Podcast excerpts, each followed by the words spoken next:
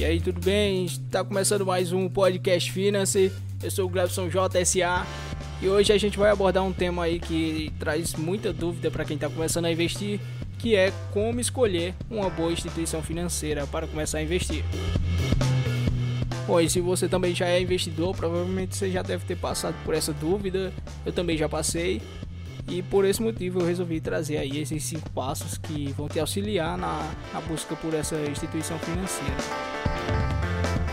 Esse é o episódio 03 e seja bem-vindo ao nosso podcast.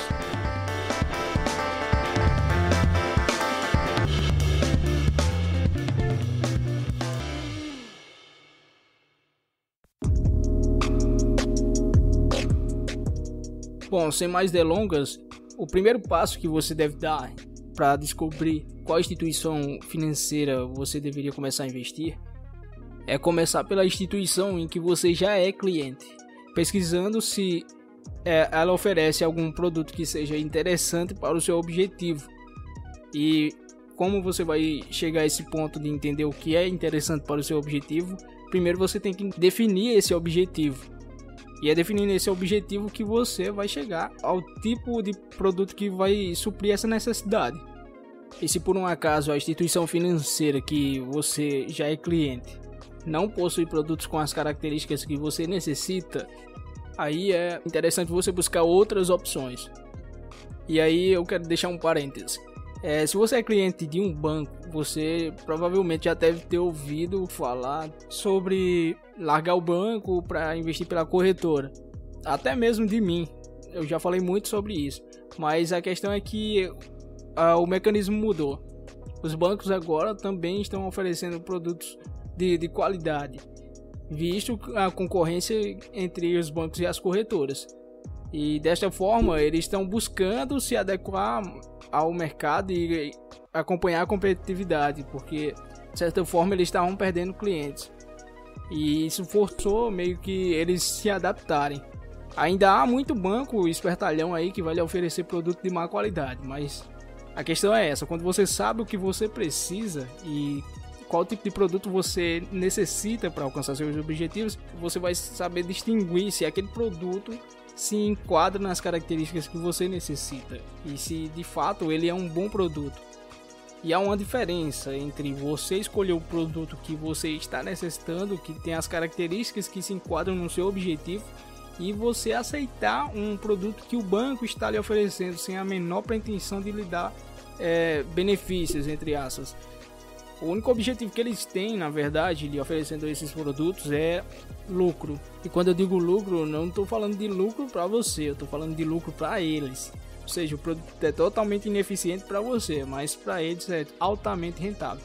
E lembrando que isso vale também para as corretoras, e isso é meio que complicado, porque estava havendo um processo de transferência de credibilidade, ou seja, credibilidade no sentido de que a gente estava passando a confiar mais nas corretoras e largando os bancos em serviços de investimento, porque os bancos estavam oferecendo porcaria e dizendo que era ouro. E aí é o problema. Aí a gente passou a confiar nas corretoras e as corretoras agora estão se equiparando aos bancos, fazendo a mesma coisa. Aí é esse paradigma aí que está acontecendo, esse movimento de, de concorrência que está acontecendo, que é de importância aí que você tem que avaliar não só a instituição nesse momento, a gente tem que avaliar sempre o, a situação e o produto em si, o serviço, se é de qualidade, não importa a instituição nesse caso. Antes fazia diferença, mas agora, diante dessa situação, é, o, o esquema muda. E aí você tem que se adaptar à medida que, que isso vai mudando também. E por isso esse passo a passo aqui é importante porque vai te ajudar a discernir qual instituição financeira é a mais adequada para você começar a investir.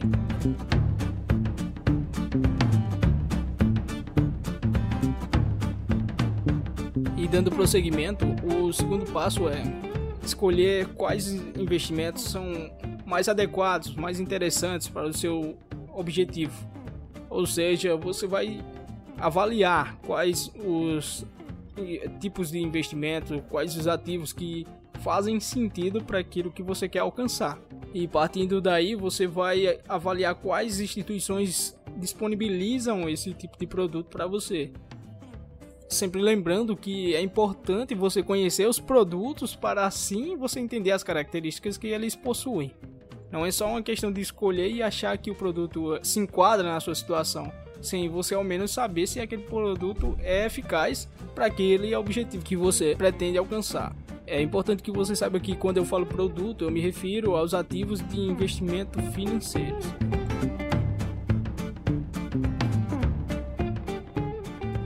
Bom, definidos os tipos de investimento que fazem sentido para nossos objetivos, a gente vai no, no terceiro passo avaliar as instituições que disponibilizam esses é, investimentos, esses tipos de investimentos. E a partir dessa avaliação a gente vai filtrar, é, selecionar aquelas que se destacam mais a princípio na oferta desse tipo de investimento.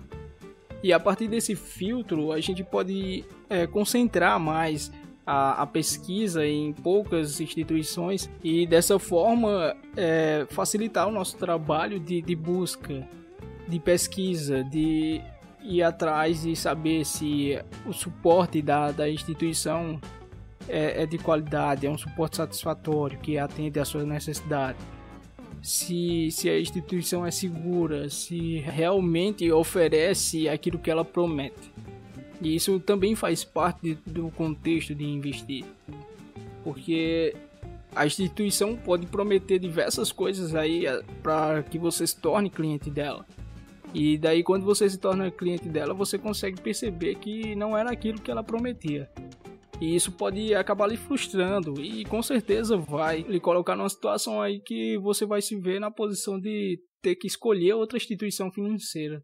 Justamente porque você não pesquisou direito ou não buscou se informar a respeito do serviço prestado por aquela instituição.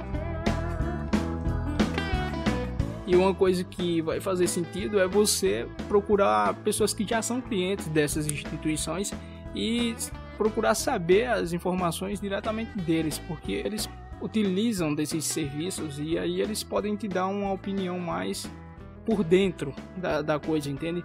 Mais é, condizente com, com a realidade. Bom, comparadas às instituições, agora a gente vai para o quarto passo, que é comparar os produtos oferecidos por elas as condições de, de liquidez, os prazos de, de vencimento dos produtos, o mínimo necessário para começar a investir, entre outras coisas que vão ser decisivas, como por exemplo o quinto e último passo que é comparar custos. E esse eu acredito que é um dos mais importantes passos, porque ele é determinante na, no resultado dos seus investimentos. Porque quanto mais cara ela é, ou quanto mais caro é o produto que ela oferece, mais vai ser descontado do seu resultado. E isso faz toda a diferença no alcance do seu objetivo. Podendo, quanto mais cara for, mais prolongado é o tempo que você vai passar para conseguir aquele montante, aquele capital para aplicar naquele seu objetivo, que é o objetivo fim. E o objetivo de investir não é atrasar esse processo, é acelerar na medida do possível.